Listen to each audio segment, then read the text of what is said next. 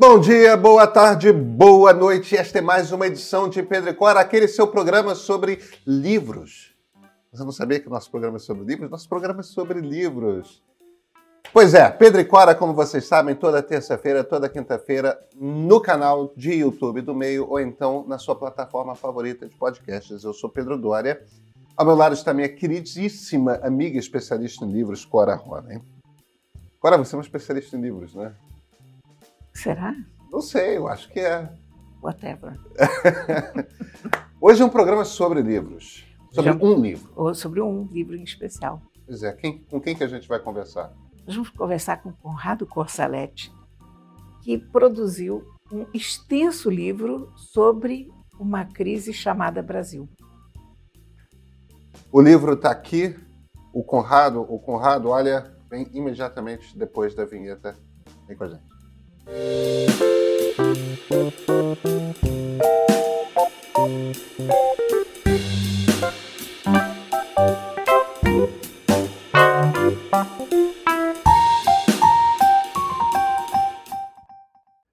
Conrado, me diz uma coisa. Tendo, tendo feito essas entrevistas todas ao longo do, do processo da crise brasileira, quer dizer, acho que a crise brasileira está já durando 10 anos, mas nesse, nesse último período, você chegou a alguma conclusão essencial de, de se existe uma causa principal, alguma coisa assim? Como é que você lê? Qual é o resumo que você faz de o que, que essa crise é? Bom, é... primeiro Prazer estar aqui com você, Pedro. Prazer, Cora. É, eu acho que eu tenho sim um, uma, uma, algo que eu consegui detectar ao ler todas essas entrevistas, ao fazer essas entrevistas junto com a Malu Delgado e a Beatriz Gatti, que são jornalistas que me ajudaram nessas entrevistas.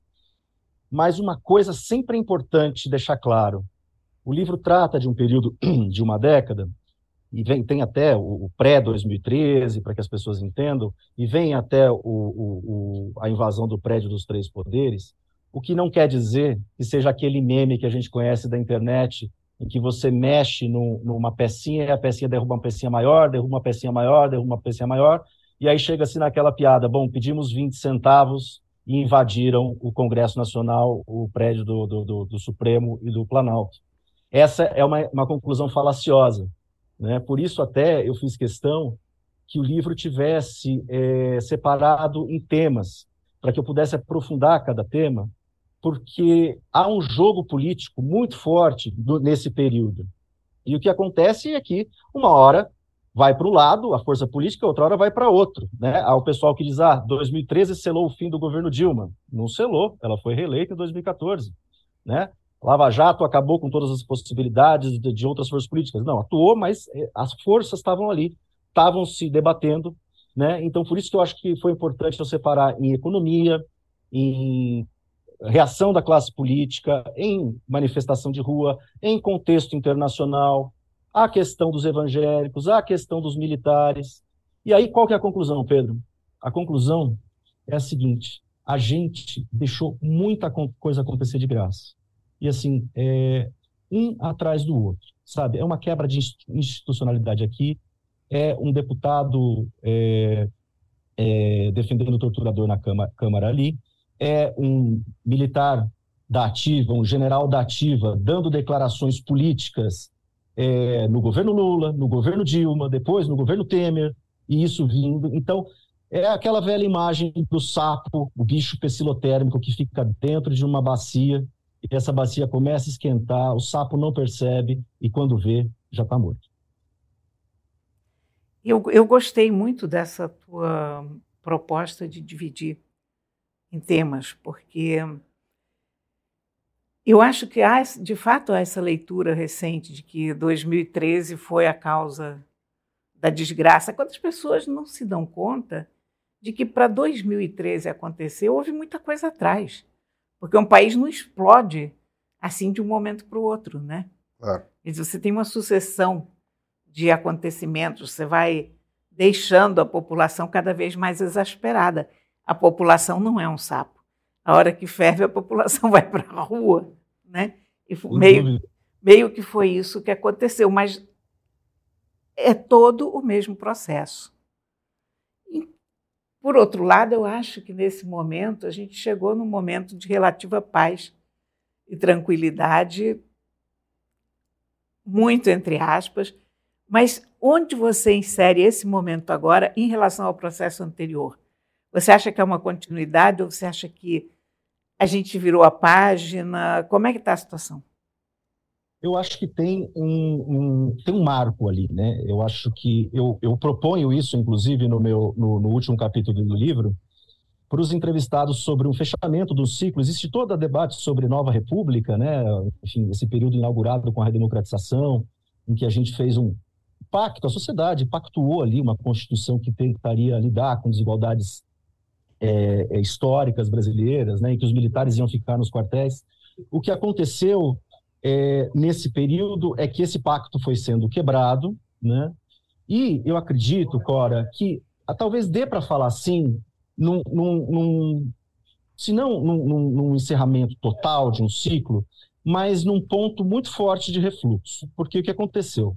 É, o sentimento antipolítica é algo que não é brasileiro, ele acontece no mundo, acontece nos Estados Unidos, depois da crise de 2008, acontece no norte da África e no Oriente Médio por conta da Primavera Árabe, e acontece no Brasil em 2013, né, depois de um contexto de julgamento do mensalão, depois de um contexto de ascensão é, é, social que já em 2013 já começam a surgir alguns sinais de que talvez a economia não estava tão bem assim, e acontece especialmente no momento de redes sociais, né, de ascensão de redes sociais, o que muda o jogo. É. Muda o jogo não só na inclusão do cidadão digital, como no fazer política. Né? E quem estava mais bem preparado para fazer política era um deputado que tinha uma conta no Facebook desde 2012, né? que é o Jair Bolsonaro aqui no Brasil. Agora, por que, que eu acho que dá para falar nesse momento de, de, de, um, ponto ali que a gente pode ter como referência? Porque o que aconteceu depois de 2013, e especialmente depois da Lava Jato, é que a classe política brasileira entrou em colapso, entrou em, em, em não sabia o que fazer, virou um peão doido é, foi lá, tipo, na minha opinião, fizeram uma ruptura para tirar Dilma, tentando é, estancar uma sangria, né? E não se organizou. Veio se reorganizar, ironicamente, no governo do político que se elegeu presidente com o discurso antissistema. Se reorganizou em torno do orçamento secreto, se reorganizou de novo para poder voltar a ter potência política junto às suas bases, né? Para poder lidar com as pessoas que já. Aí você tem os, os, os políticos que se elegem via, é, é, via redes sociais os políticos que tentam ainda se manter nesse daquele velho jogo de ter dinheiro para a base e o, e o orçamento secreto ajudou a reorganizar essa base política. Né? Em 2020, as eleições municipais já mostraram que o, o Centrão ganhou uma, uma grande potência e que a população votou é, nos políticos menos é, midiáticos e mais tradicionais. É, a gente teve a vitória do Lula né, em, em 2022. Então você tem sim, acho que um momento de, de, de, de pausa agora, né? É, agora tem alguns sinais, né, que, que continuam, que continuam, acho que preocupando, né? Porque acho que esse protagonismo do, dos juízes heróis, né? A gente ainda continua com essa história de ter juiz herói no Brasil. É...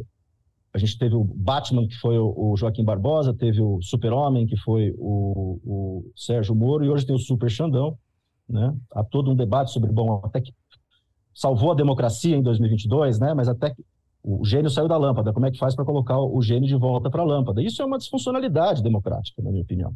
Né? E também, eu acho que uma, uma coisa interessante, apesar dessa Pax da qual você falou, Cora, é, alguns problemas que, brasileiros têm que ser encaminhados. E, a meu ver, não com, com fórmulas do passado. O Brasil não tem uma economia de 2003, o Brasil não tem uma política de 2003, né? e apesar da reorganização política é, da, da, da, classe política, tá, enfim, me parece uma, uma classe política muito mais sedenta, e as chances de usar modelos de 2003 em 2023, de isso vir a dar problema de novo, são enormes. Interessante, Conrado, essa sua observação sobre, sobre os juízes heróis, que de fato é uma. É, é, eu estou procurando a palavra aqui, né? Mas é um arquétipo que se instalou de fato é. na cultura política brasileira, né? Essa coisa do e, e, e é engraçado que o, o, Super Xandão, como você caracterizou ele, é um é um herói da militância de esquerda, enquanto que os outros dois eram heróis da militância de direita. Não estou de forma alguma comparando o Joaquim Barbosa, coitado Joaquim Barbosa, com com o Sérgio Moro. mas o, o, o, os dois lados da polarização parecem de alguma forma ter abraçado esse, esse arquétipo, né? Mas deixa eu, deixa eu voltar aqui um pouco para o passado, até porque a, a, a gente está ainda em junho e, portanto, ainda na, na, na, memória dessa efeméride do junho de 2013, né, nos 10 anos exatos das jornadas. E a gente tem esses dois momentos de povo na rua, né? Tem um momento 2013 e tem um momento 2015. 2015 que vaza um pouquinho para 2016, que é, enfim, assim como 2013 vaza um pouquinho para 2014, né? Você tem esses dois momentos que, obviamente, têm pontos de semelhança e tem pontos de distanciamento. E, e tem ainda um conflito posto na, na academia, no jornalismo, tudo mais, a respeito de o quanto que um é continuidade do outro, o quanto que um se relaciona com o outro. Tem uma turma de, da esquerda radical que diz que são coisas absolutamente diferentes. Tem uma turma da, da, da esquerda moderada que diz que 2013 já era fascista. Já tem, leituras diversas. Como é que como é que você vê esses dois movimentos populares? É, a gente tem, é, acho que eu vou usar aqui um termo muito, muito, aqui o Marcos Nobre recorre bastante, que eu, eu acho interessante a leitura dele, que eu acho que ele traz um ponto em comum, que é a questão do sentimento anti-establishment, é o sentimento anti-institucional, anti, é, anti-sistema, né?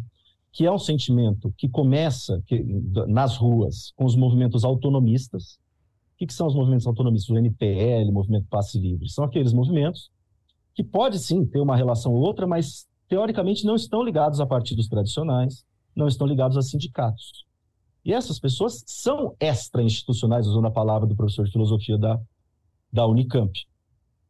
Esse sentimento extra-institucional vem pela esquerda e depois de determinado momento em julho, a partir de situações, é, inclusive pontuais e, e, e, determinantes, como o que aconteceu no dia 13, quando a polícia prendeu e arrebentou nas ruas de São Paulo, o que já começou a mudar um pouco o humor da, da imprensa, que antes era muito crítica, e é, há de se, de se lembrar que a imprensa era muito crítica é, aos, aos protestos do, do, da, da esquerda, dos autonomistas.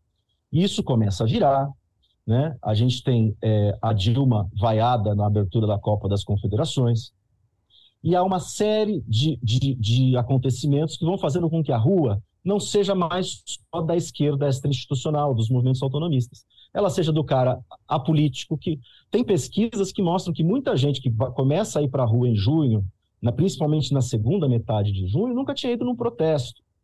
Né? Então você leva novas pessoas, você leva novos atores, a ponto de, a partir do dia 17 de junho, no Rio, em São Paulo, em Brasília, onde quando é, ocuparam a marquise do, do, do Congresso, né, você já tinha movimento autonomista de esquerda, você já tinha apolítico, você já tinha é, gente pedindo intervenção militar, a nova direita, os movimentos é, liberais que estavam crescendo paralelamente, né? E, essa, isso virou um caldo, ou, uma energia, como se muito fala daquilo lá, que é, trouxe um novo ator político, uma nova situação política para as quais os velhos políticos não souber, com as quais os velhos políticos não souberam lidar. E aí o que, que ficou?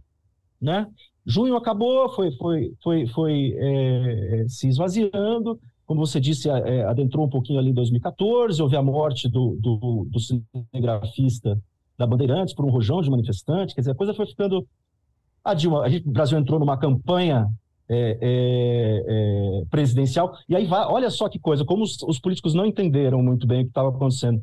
A campanha de 2014 foi a campanha mais cara, pelo menos nos registros oficiais, mais cara, feita no modelo que era o modelo marqueteiro, Star e etc., que eles simplesmente dobraram a aposta. Pra, não sei, talvez tenham ter gastado tanto dinheiro assim para poder lidar com, com, com, o pessoal que o jogo já estava virando, né? Precisou depois lá o, o, o Supremo dizer que é, é, doação de empresa não, não podia. Mas passa a eleição, esse sentimento volta. Mas aí é um sentimento que vem muito mais forte também. Ele é, ele é anti-institucional, né? anti-establishment, anti, anti-sistema, mas é principalmente também antipetista. Né? Porque o Brasil já está numa recessão, o Brasil entrou em recessão em 2014, e aí que, é, que, que eu acho que é importante, que são os, os, as várias coisas né, que estão em jogo. Você tem a, a, Lava Jato operando a mil por hora, dando é, vazão e argumento para quem quer ir para a rua contra o governo.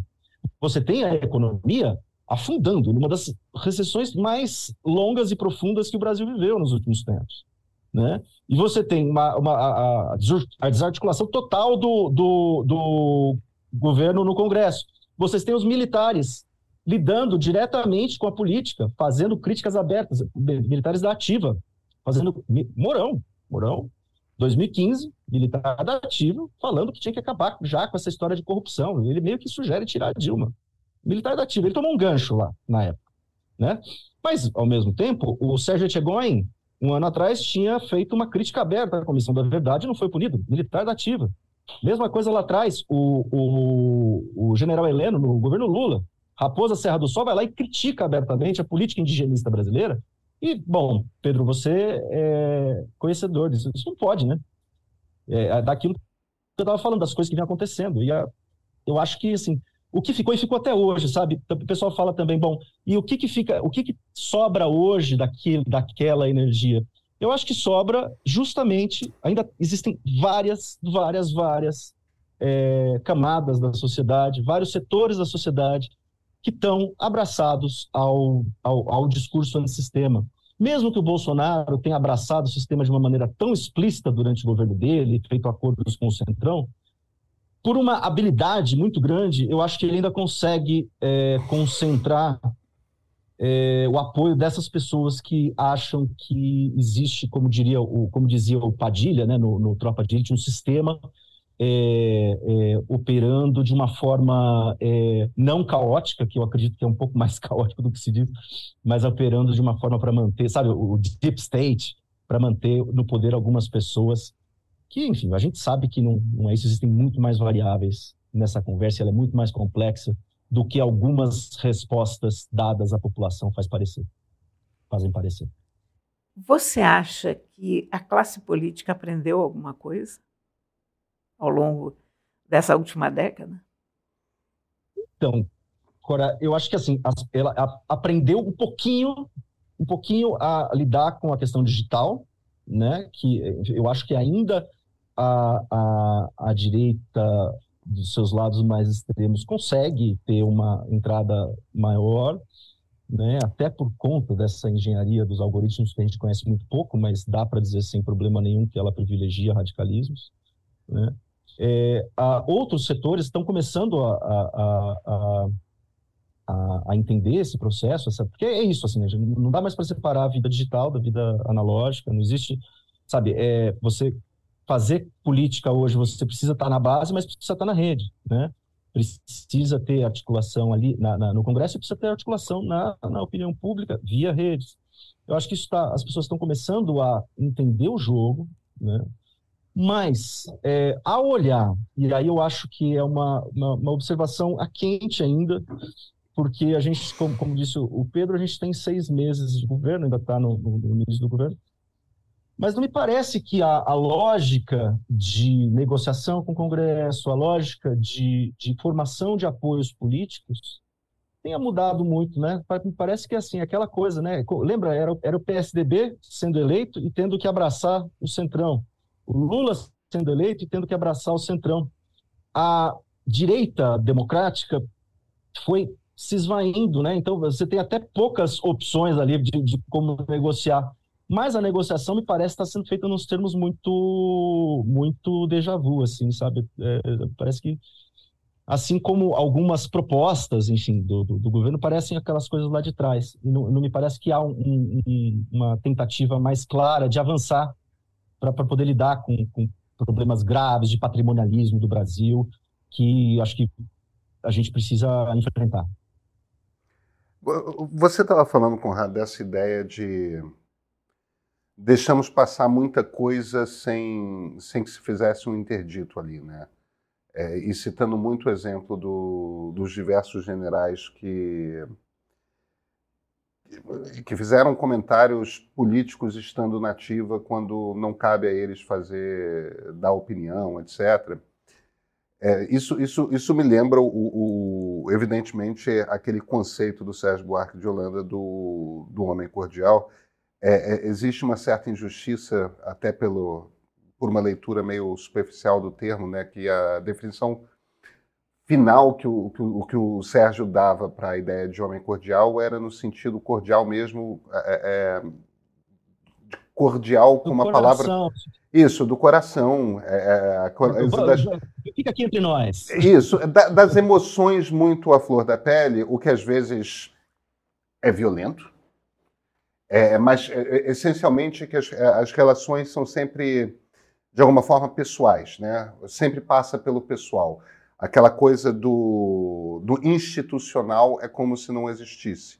Você sempre tem um espaço para explosão com violência, assim como você tem um espaço para pactuação, mas uma certa frieza institucional é como se a gente não conseguisse criar esse espaço no, na cultura é, brasileira. O, o, que você está falando um pouco é isso, né? A gente sempre prefere o acordo a, ao corte, ao, à imposição do limite. Tudo bem, você cruzou aqui a, a fronteira, você cruzou esse limite aqui, mas vamos fingir que não aconteceu nada. Vamos. É, é, é um pouco isso que você está falando, né? Exatamente, Pedro. Assim, e a gente tem exemplos muito claros Quer dizer, acho que o maior exemplo do famoso deixa disso, ou do Brasil, é a lei da anistia. Né? A gente vai aprovar ali em 79, com o regime militar já caindo de morto. Legal, eu acho que a aprovação ali tinha uma série de fatores, tinha a questão da volta dos exilados, enfim, contemplava ali, de certa forma, é, os atores, ainda no meio de um regime comandado por um, por um militar. Agora, é, o engraçado, a Natália Viana, que é entrevistada, jornalista, que é entrevistada no meu livro, especialmente no capítulo dedicado aos militares, ela faz uma observação muito interessante, que é a seguinte, ele fala assim, o Brasil teve a oportunidade de se debruçar de novo sobre a questão da lei da anistia. Isso foi entre 2009 e 2010, no governo do Lula. Mas o que estava acontecendo naquele momento? O Supremo vai, vai lidar. Estava justamente na espécie de pax, né? Do tipo, olha, os militares parece que voltaram para o quartel. A gente está dando um espaço maravilhoso para eles aqui nas operações de garantia da lei e da ordem. Vamos tentar reincluir os militares na democracia por outros meios, quando na verdade estava se dando poder político para os militares. E o Supremo, ao julgar ações que contestavam a lei da anistia, acabou optando também pelo deixa disso. Afinal, parece que nós resolvemos a parada aqui com os militares quando na verdade não tinha resolvido. E eu acho, Cora e Pedro, que a gente está numa situação muito parecida com essa. Né? É, bom, o Brasil, ao contrário dos vizinhos, Argentina, Chile, Uruguai, não puniu seus militares que foram é, que violaram direitos humanos, torturaram, prenderam e arrebentaram. Não, não puniu. Como é que vai fazer agora com esses militares que, fortalecidos inclusive no governo Lula, foram ganhando espaço, foram é, transbordando os muros dos quartéis, entrando na política, opinando em julgamento do Supremo, na época do julgamento do habeas corpus do Lula, Vilas Boas, enfim, é outro, outro exemplo que dá para citar. Esses mesmos militares, todos os indícios apontam para o fato de que alguns deles não só militares de pijama, que não têm mais domínio de tropas, mas alguns militares ativa ainda hoje, os indícios se acumulam de que essas pessoas estiveram envolvidas em tramas muito antidemocráticas. E aí eu acho que assim, isso que eu acho legal é talvez assim uma, uma proposta do livro de uma crise chamada Brasil, que é justamente falar, olha os erros que nós já cometemos. Né? Durante, eu acho que nesses últimos dez anos nós fomos pródigos em cometer erros em série. Sim. E optando sempre por deixar disso. O que, que nós vamos fazer agora com isso? Né? Agora a gente tem, de novo, a oportunidade de lidar com a questão, de enfrentar, né? de olhar no olho e falar o que, que nós vamos fazer com os militares que optaram por um caminho golpista. O que, que nós vamos fazer com a questão que está muito ligada, que acho que é, é, é, é essencial nossa, é uma questão que a gente debate muito, que fala sobre a liberdade de expressão, mas eu acho, na minha opinião, que nós, como sociedade, e aí não é o judiciário, não é o governo, e não é só o Congresso, é dar algum jeito é falar assim: quais são os parâmetros do que é permitido e o que não é permitido é, é fazer na política? Sabe? É, porque é isso, a gente está. É, a gente teve o, o. A gente tinha um deputado que era um exemplo de misoginia e defesa da ditadura anos atrás, mas hoje a gente tem cenas explícitas de transfobia, de preconceito. Assim, as coisas estão se repetindo. Vamos deixar? Como é que vai ser? Entendeu? E isso tem que ser uma decisão de nação, não é uma decisão do. Não pode deixar na mão do super Xandão só. Sendo Entendeu? que pode agora, eu acho que a gente tem dois problemas. A gente tem a questão dos militares e a gente tem a questão do super Xandão dos colegas. Quer dizer, antes a gente tinha que lidar apenas com um grupo, os militares, que tinha exacerbado tudo o que se esperava deles ou do que eles deviam fazer. E agora eu acho que a gente tem, de um lado, os militares e de outro, um judiciário que está numa situação esquisita, para dizer o mínimo. Sem dúvida, eu concordo com você. E eu acho eu acrescentaria um terceiro um terceiro item aí, Cora, que é o seguinte: é, o Brasil, e eu dedico título a esse tema, o Brasil está passando por uma transição religiosa brutal. É, a Europa demorou 500 anos para passar de maioria católica para maioria protestante. E o Brasil está passando dos anos 70 de 5% de uma população evangélica para é, 30, mais de 30% agora, e até 2030, meados de 2030, deve haver essa mudança de maioria é, católica para a maioria protestante, para a maioria evangélica. É claro que os evangélicos são um guarda-chuva muito amplo, eles não, não são, não são é, classificáveis apenas de uma classificáveis apenas de uma maneira, são várias designações, mas você tem uma ascensão do pentecostalismo e do neopentecostalismo no Brasil que traz um novo elemento, em que alguns políticos e alguns setores da política, especialmente a esquerda, não sabem lidar não sabem conversar com, com, com, com os evangélicos, não sabem lidar com as demandas locais, né? É, não conseguem entender que a igreja às vezes cumpre sim o papel que o Estado não cumpre e que a ideia do discurso da família não é uma caretice, é proteção social. A família ajuda as pessoas ali a, a comer e a, a, viver. E depois a família, a segunda proteção social é, é a, a, a igreja. A igreja não é o pentecostal, a igreja pentecostal está muito presente nas periferias. E aí, quando o pastor vai lá e fala é, e, e, exerce um poder de influência, todo mundo fica doido. Mas, pô, é, é, é ele está lá, ele está lá no dia a dia com, com, com, essas pessoas.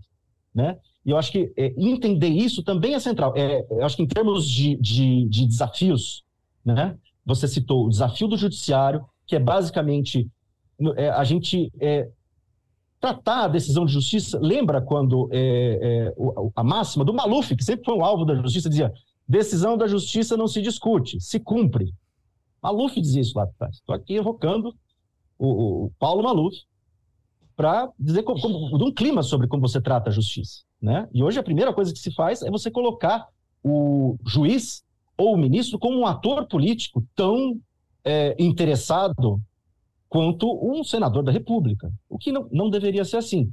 Mesma coisa para os militares, voltar para o quartel e aí sim olhar para a questão evangélica de uma maneira menos preconceituosa, sabe, para que é, haja um diálogo, para que no fundo as pessoas possam conversar entre si nos mesmos termos, né? Para que a palavra liberdade não seja entendida de forma tão diferente entre duas pessoas, para que, sabe, é, para que é, isso está muito claro, né? Que liberdade de expressão também não seja é, entendido de forma tão diferente por duas pessoas.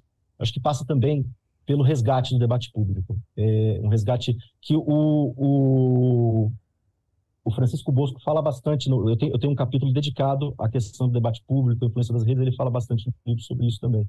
Então, é, eu acho que tem, tem todos esses elementos aí, se a gente não, não tentar avançar com disposição neles, talvez é, aquela história de ciclo terminado seja só, é, é beleza, um ponto, mas a gente vai reabrir um novo ciclo de crise.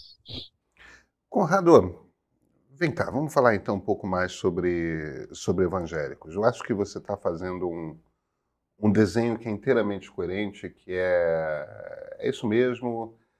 Vamos passar a ser um país em algum momento aí nos próximos anos de maioria protestante. Isso, isso traz inevitavelmente uma mudança de valores, mas de certa forma, principalmente para uma classe média ascendente, essa âncora em valores familiares faz todo sentido e é sociologicamente exatamente aquilo que a gente espera que aconteça nesses movimentos, nesses momentos de, de, de inclusão na sociedade.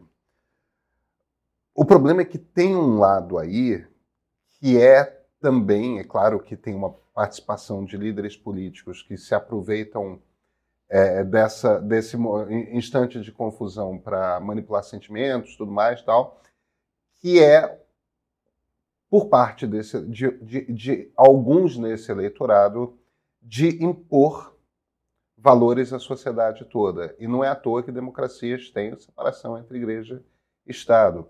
Eu não estou dizendo que os católicos sejam inocentes nisso, não, porque os católicos passaram a primeira metade do século, é, século XX tentando impor seus valores também, é, e aquilo era um tempo é, é, anterior a João 23 e, portanto, era uma igreja extremamente conservadora, como os evangélicos são, tendem a ser conservadores hoje, é, também os católicos fizeram esse, tentaram esse, essa coisa de imposição de valores. Quer dizer, o, o, o, que eu estou tentando te provocar aqui é é claro que a sociedade precisa conversar com todos os brasileiros, isso inclui os evangélicos, que passarão a ser maioria. É claro que seus pontos de vista têm de passar a ser levados em consideração por todos os arcos do espectro, eh, do espectro político. Mas também tem um trabalho aí de não imposição de valores a toda a sociedade, não é? Exatamente, Pedro. Agora, como é que você. O diálogo que abre possibilidade de você conversar sobre isso. Vamos pegar, assim, sei lá, é o assunto mais espinhoso do mundo, né? Para os evangélicos, e, e, e, há muita resistência que é a questão do aborto. Né? Esse parece um assunto interditado no Brasil hoje, né? Porque se você falar, falar de, de tentar ampliar o direito ao aborto no Brasil, parece um assunto interditado. E não há ministro do Supremo que ou candidato a ministro do Supremo que faça é, é, sabatina no Senado que não venha dizer que é é a favor do direito à vida. Né? É assim que está sendo colocado o debate, é o direito à vida. É, agora, você já imaginou que quem são as pessoas que mais sofrem no Brasil por conta do fato de o aborto sofrer uma série de restrições? Mulheres pobres são, na periferia urbana, que em geral são evangélicas. E qual, exato. Qual que é a população evangélica? Você entende que tem uma.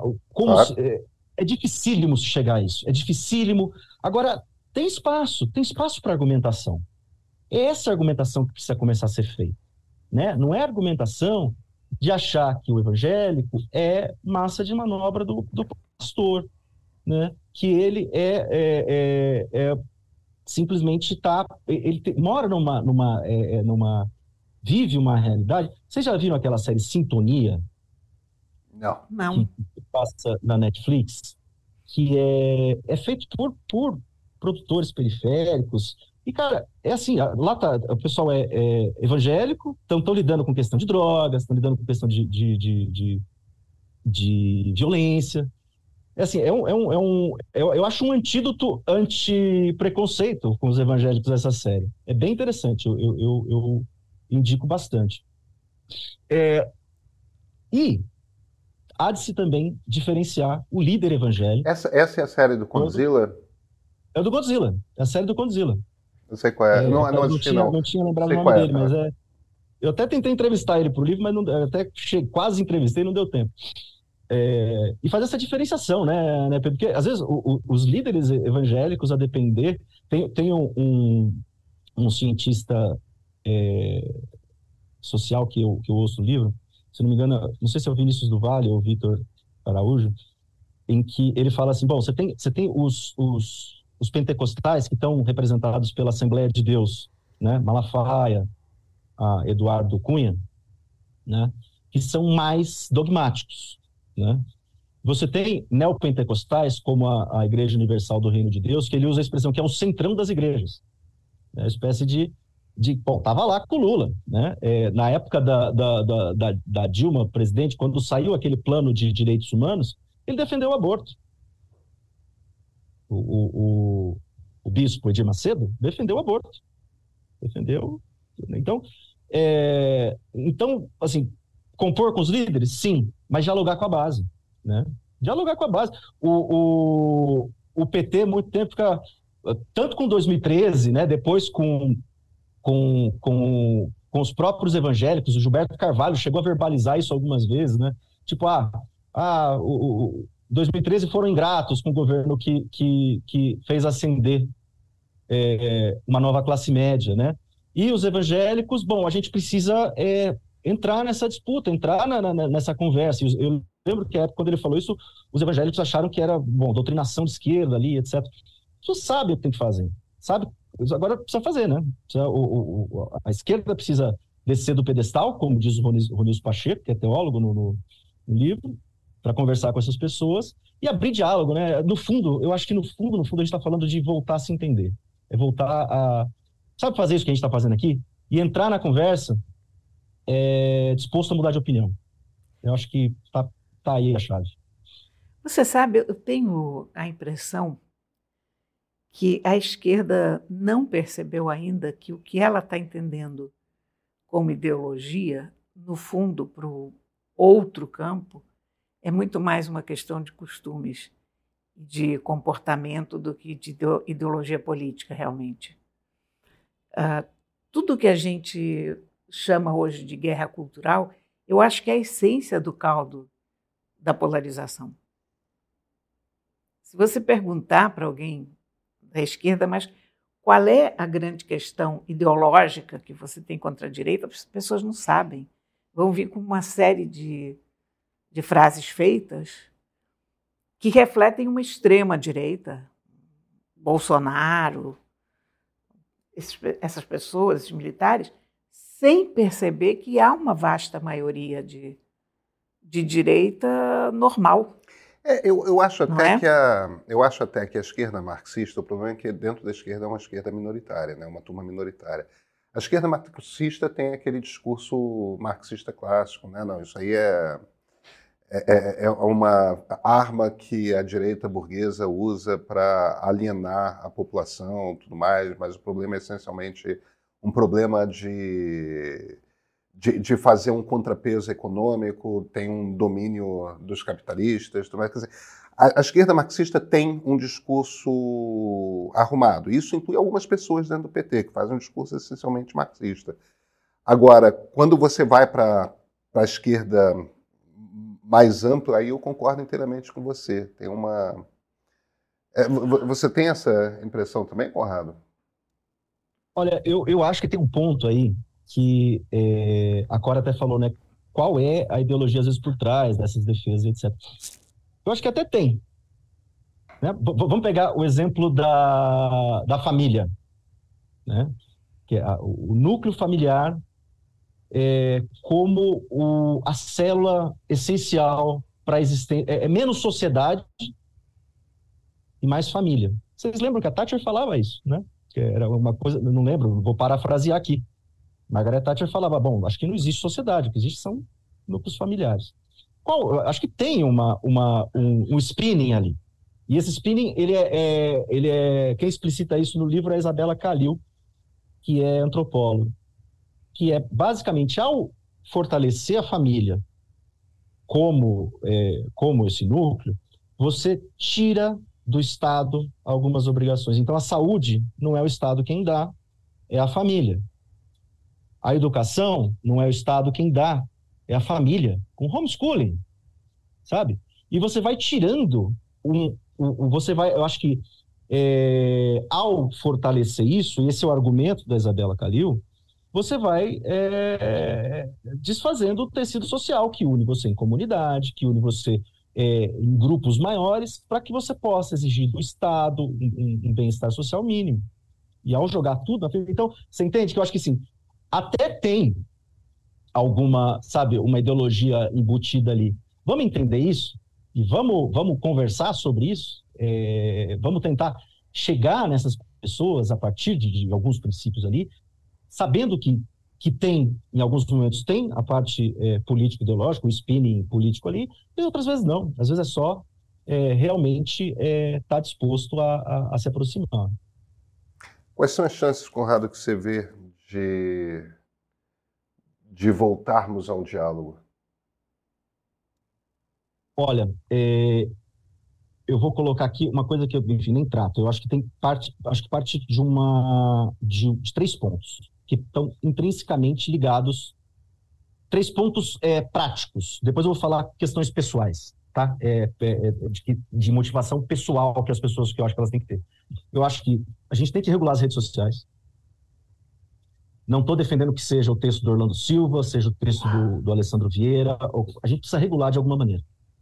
Né? Não, é, acho que não é, não é razoável que a gente tenha uma arena tão importante para a democracia que não tenha é, algumas regras básicas de convivência.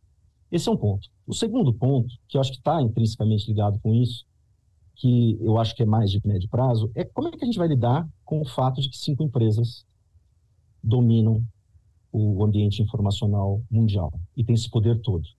A gente precisa lidar com esse oligopólio, de alguma maneira. É, a gente precisa democratizar esse oligopólio. Como fazer? Bom, o próprio capitalismo tem os seus, seus meios, tem os CADs da vida, tem, tem, tem os, os, os, mecanismos de controle. Agora, é isso, cinco, cinco empresas vão mandar na arena pública mundial e a terceira parte, que é a de longo prazo, aí eu, eu coloquei do curto prazo, regular, é, médio prazo, questão do oligopólio, e longo prazo, que passa. É aquela coisa, né? No final a gente sempre volta à questão da educação, mas é, a gente precisa de uma educação específica, que é o letramento midiático das pessoas. É o letramento midiático para entender o que, que a imprensa faz e para poder identificar, de ter instrumentos e ferramentas para você identificar o que vem distorcido para você no debate público. Né? Então, é, é, assim, você juntando esse combo, eu acho que de curto, médio e longo prazo, eu acho que a gente consegue vislumbrar uma saída. Eu acho que a gente consegue vislumbrar uma saída consistente. Mas você entende que isso não vai ser tomado por. por é, é, uma, é uma questão que, que envolve. É quase como se precisasse de um multirão. E aí tem uma coisa, é, Cora e Pedro, e que as soluções, essas soluções, alguns, alguns entrevistados, a Camila Rocha cita isso, a cientista política, outros entrevistados citam isso também, que não adianta também só. É, é, legal, fizemos uma ótima concertação no Brasil. Né? Não vai resolver nada também. É, tem que ter uma concertação com o Brasil, tem que ter uma concertação com os países vizinhos, tem que ter concertação com os Estados Unidos, com a Europa, com a China, etc. Tem que ter uma concertação inclusive para lidar com problemas que são comuns, concertação para lidar com questão climática. Né? Então, olha o tamanho do, do, da encrenca, olha o tamanho de gente que você precisa colocar. Aí, beleza, você fala, bom, legal, Conrado, é ótimo falar isso, né? Duro é fazer na prática, eu sei. Bom, então a gente sabe o que fazer, agora precisa tentar arrumar mecanismos para que essas coisas aconteçam de fato. Senão a gente vai continuar em crise, né? Um dos entrevistados chega a dizer, se a gente não, não sentar e e olhar isso de uma maneira séria, né, a gente pode chegar num estado de natureza, naquela, naquela situação em que bom, o mais forte vai, vai levar. E, e olha, a gente teve governos que a, a, a base, a espinha dorsal, é, é, um, a espinha dorsal do pensamento do Trump, é a espinha dorsal do pensamento do bolsonarismo, né? Esse do, do é, o, a, os, as minorias que se curvem às maiorias, né? Os mais fracos que se curvem aos mais fortes. É um estado de natureza.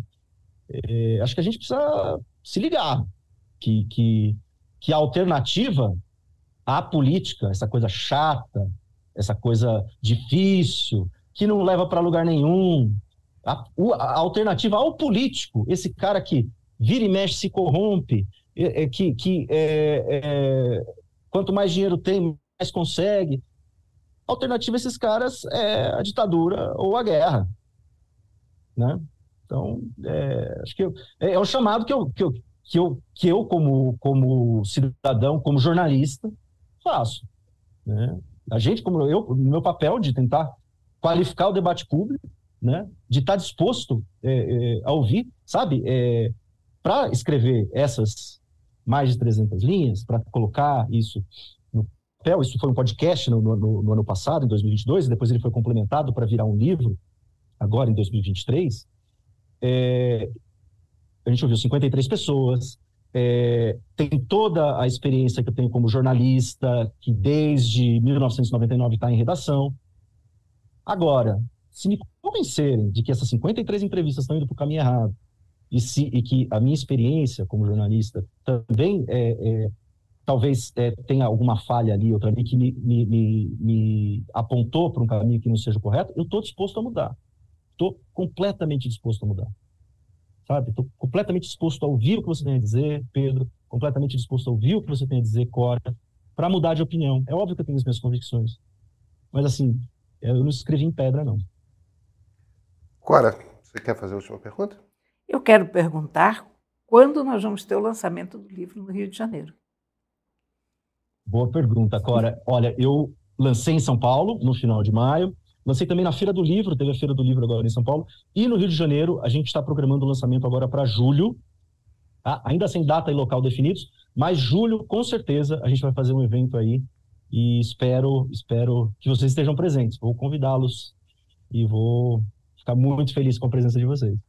Vamos, faremos de tudo, então. Lá estaremos. Lá estaremos. Conrado Corselete, olha, muito, muito obrigado pela conversa, foi ótima. Parabéns pelo livro.